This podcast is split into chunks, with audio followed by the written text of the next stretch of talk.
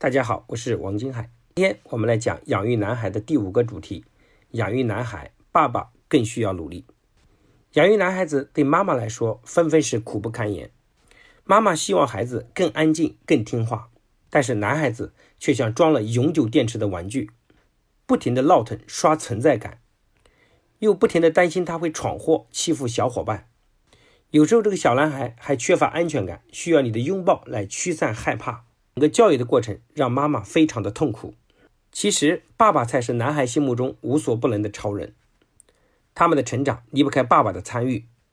我们之前讲过，六到十三岁，男孩子的性别特征就开始体现出来，想成为超级英雄，渴望找到一个男性的榜样。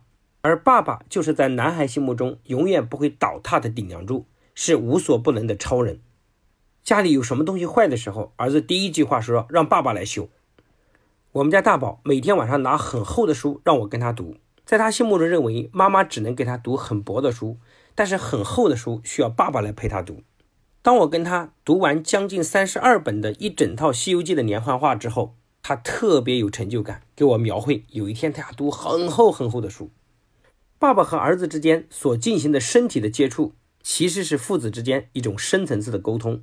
正是由于这种深层次的沟通的存在，男孩知道他将来要长成父亲那样的男人，所以爸爸对孩子的影响非常的重要。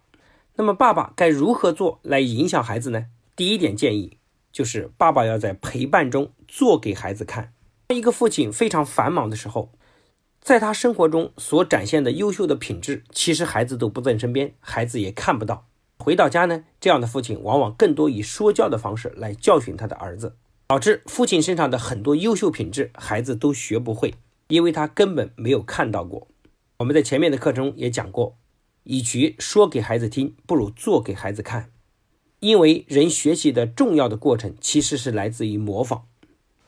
爸爸陪孩子一起踢球，其实并不是希望爸爸展示自己的球技有多厉害，而是在整个过程中，爸爸把这样坚持。跌倒了，爬起来，不要退缩，不要哭泣，这种勇敢的精神展示给孩子看，其实才是最重要的。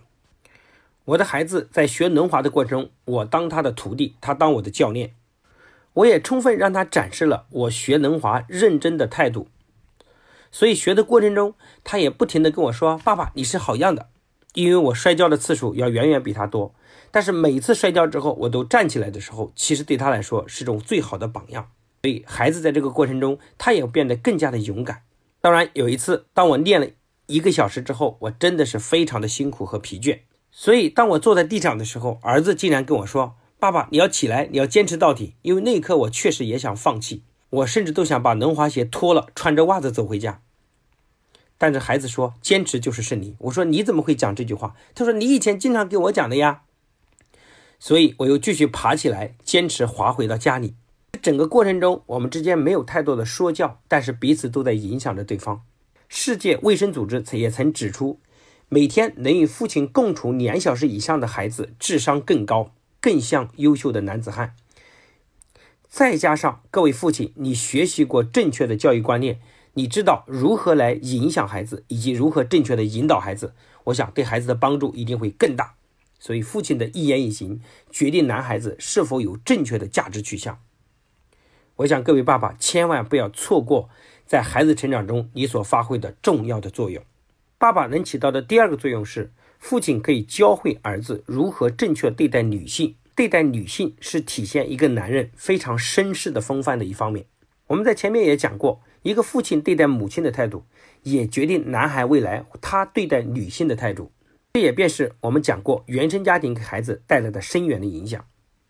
父亲在家里所表现对另一半的嫌弃和抱怨等等，这一切的不好行为，都是给孩子做了一个非常不好的坏榜样。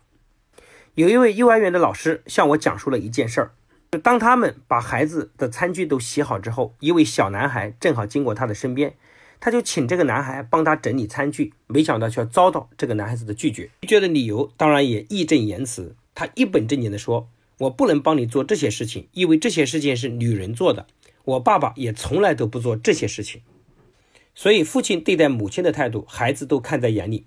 如果爸爸在孩子面前看不起、藐视、尊重妻子，孩子自然会认为妈妈也是不被尊重的。相反，如果爸爸尊重、支持、宠爱妻子，被男孩看在眼里，他也会认为生活中的妈妈是值得尊重的。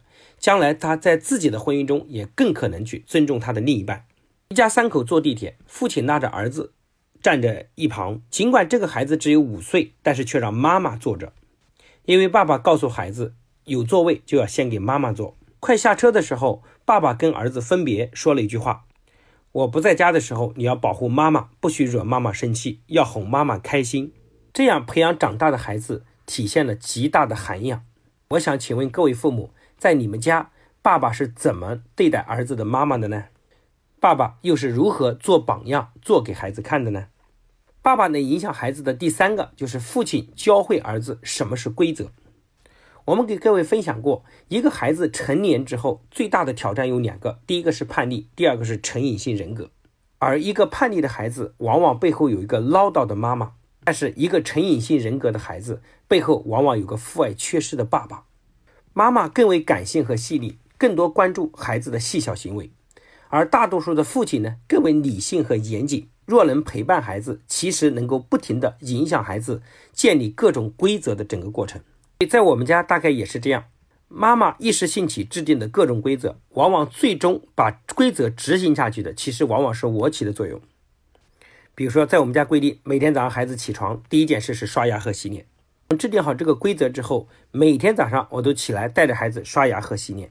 刚开始各种挑战、各种捣乱、各种不配合，但是坚持了一个月之后，我们家两个孩子基本上都能自动自发的每天早上起来刷牙和洗脸了。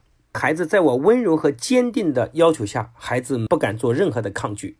一个家庭中，母亲的感性常常导致规则的多变性，但是父亲呢，理性的方式让孩子体会的是规则、秩序、边界。一个男孩的自律、规则意识，父亲都扮演着重要的角色，是孩子的一面镜子。男孩看着父亲有模有样，就跟着学习着。所以，养育男孩的过程中，爸爸需要更加的努力，深度参与到男孩成长的每一个过程，正面的引导，培养出自信、自律的男孩。这节课呢，我们重点讲了爸爸影响孩子的三点重要的方式。那么下一节课呢，我们给各位讲述。妈妈做对以下三点，可以轻松培养有责任心的儿子。期待下一节课与大家相见。谢谢大家今天的认真聆听。